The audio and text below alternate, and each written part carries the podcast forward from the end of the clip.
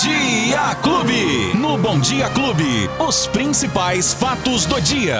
Com Luiz Cláudio Alba. Ele já chegou aqui, o nosso mensageiro, ele que traz as informações do Bom Dia Clube. Luizinho, bom dia, querido. Oi, Beto, bom dia, bom dia pra você, bom dia pra família Clube nesta. Hey! Ela chegou! Chegou! Sexta-feira! Sexta! Sexta-feira, o nosso 4 de fevereiro de 2022, com os fatos do dia, pra gente já iniciar o final de semana, né, Beto? Vamos lá, né, chegou, Luizinho? Aí, chegou o fim de semana. E um, um final de semana, assim, como Com a chuva. história está é, com chuva. Com chuva. Né, e com o desespero, né? Que toma conta do Brasil novamente, que bateu recorde, recorde de mortes por conta da Covid-19.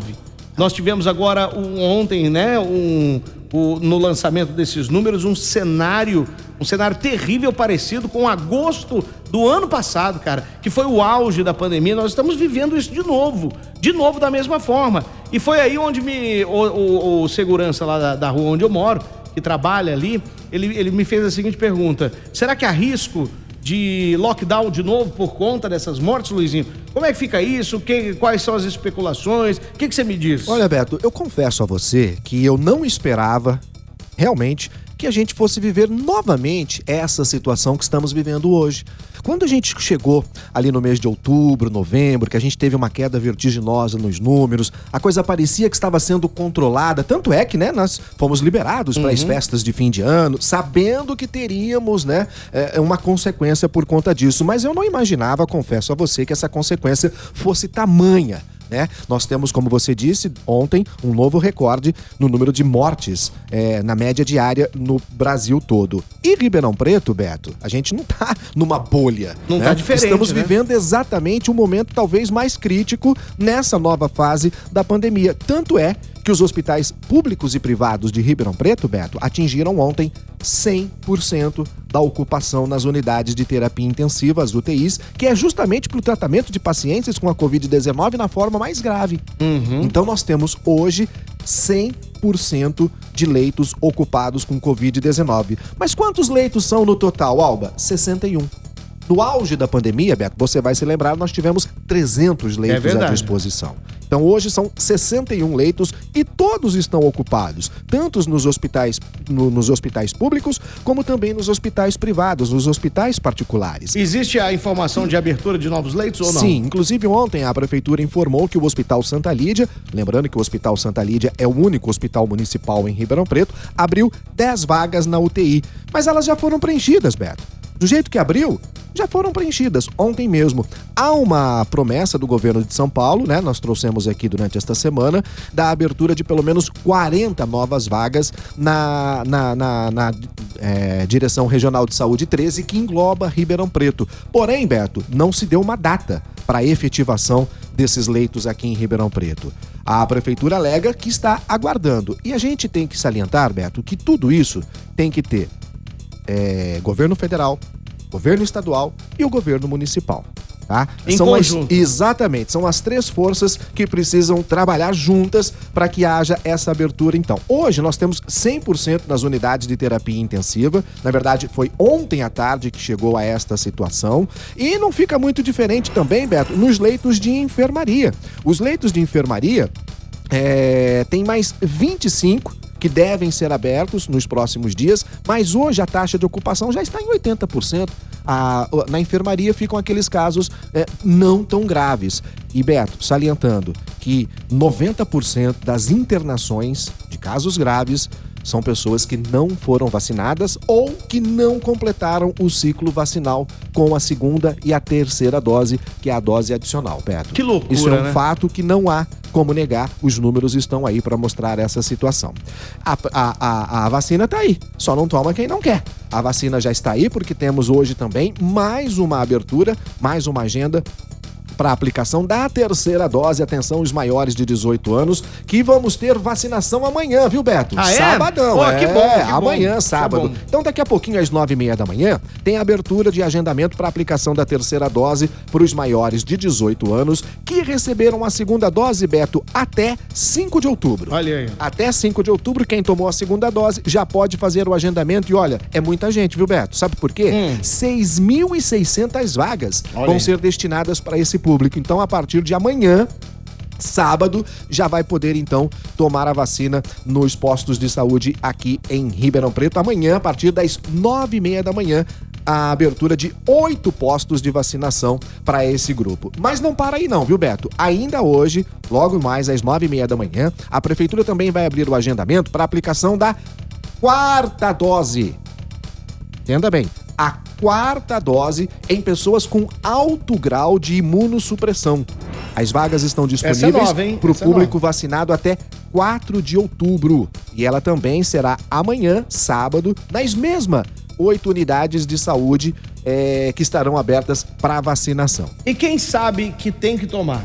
As pessoas que já têm esse tipo de é. doença, que são uh, de imunossupressão, é, pessoas que têm um, um, um, grau de doença diferente, que já tomaram uhum. essa terceira dose e agora estavam aguardando. Então, esse público também é, que foi vacinado até 4 de outubro. E as pessoas, Beto, precisam apresentar algum documento que comprove essa comorbidade. Tá? Ai. Tem que apresentar o documento. Outro detalhe: é, algumas situações de pessoas acamadas que não têm condições de ir até a unidade de saúde. Lembrando que tem então o serviço de atenção domiciliar, o profissional da saúde vai até a sua casa vacinar quem está precisando. 3977 7111 é o telefone para fazer o agendamento para pessoas acamadas. 3977 7111. Ô Luizinho, o nosso amigo Jefferson fala aqui, ó. Ô Beto e Luizinho, eu fico aqui pensando, eu tomei as três doses e peguei Covid, né? Peguei Isso. Covid e passei muito mal. Eu imagino, se eu não tivesse vacinado com as três doses, hoje eu não estaria mais aqui. Olha né? Só, tá ele fala, e ele ainda salienta aqui, pessoal, vacinem, por favor. Né? Por favor, vacinem aqui, chamando a atenção do pessoal, né? Agora, vamos mudar um pouco de assunto. Muda a prosa. Mudar um pouco a prosa. Uma coisa que faz tempo que as pessoas não escutam, é. mas tem uma novidade que você vai contar pra gente agora boa para nós ribeirão pretanos, para ele não tão boa assim.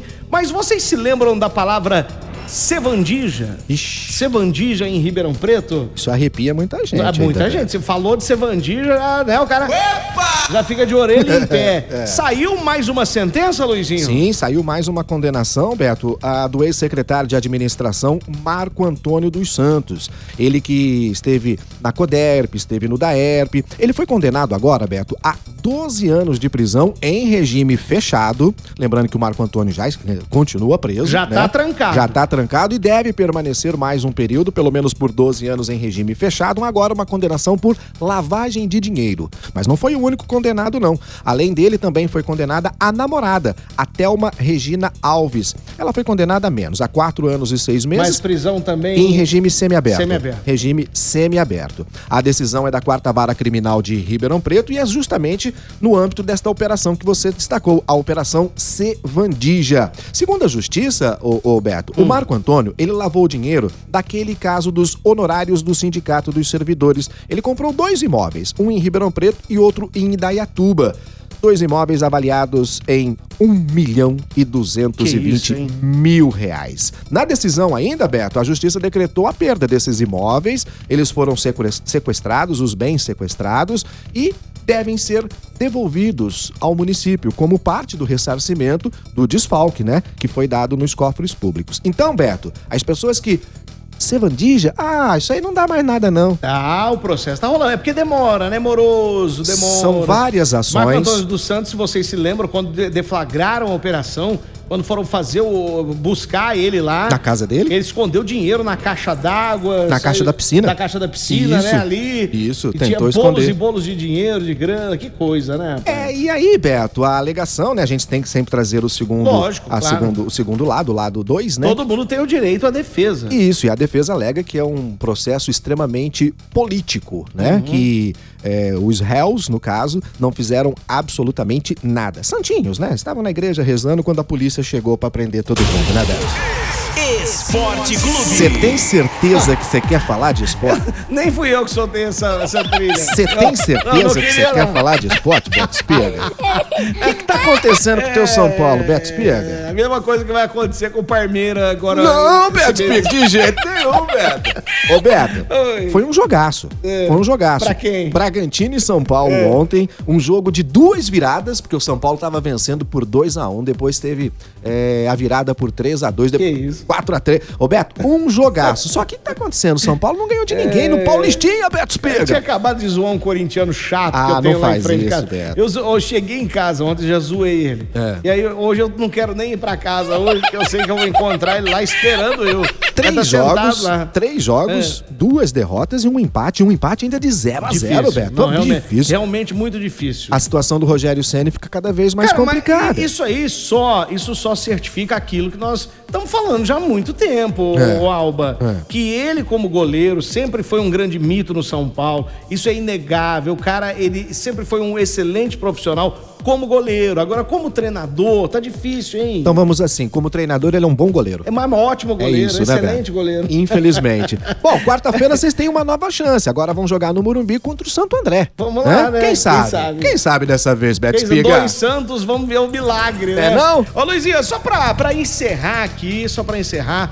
o nosso amigo Thiago, ele mandou uma mensagem aqui, ainda falando de vacina. Sim. E ele falou assim, ô, Beto e Alba, eu tenho um amigo que não tomou nenhuma dose das vacinas Meu e Deus. hoje ele está internado em estado grave, estado grave. E ele chama a atenção aqui, as pessoas têm que entender que a vacina salva vidas, né? A família toda está em oração para que ele possa sair dessa, mas foi uma escolha dele não tomar Então. a vacina. E as nossas escolhas também são as nossas consequências, Pois é. né, Beto? Infelizmente, então, né? Se você não tomou, se você tem esse receio, olha, é, reavalie, reavalie, porque é importante. E no caso desse, que não tomou nenhuma dose da vacina, ou que tá aqui em atraso, Beto, é só ir diretamente no posto. Não Direto precisa lá. nem Isso. agendar. É só ir diretamente no posto para ser Às vacinado. vezes você falou assim, ah, eu, tô, eu não tomei nenhuma, ou então eu, eu deixei de tomar a segunda, vai lá, vai no Isso, posto. perdeu o prazo, alguma coisa, não tem problema, pode ir. Ô Beto, tem pessoas que estão comprando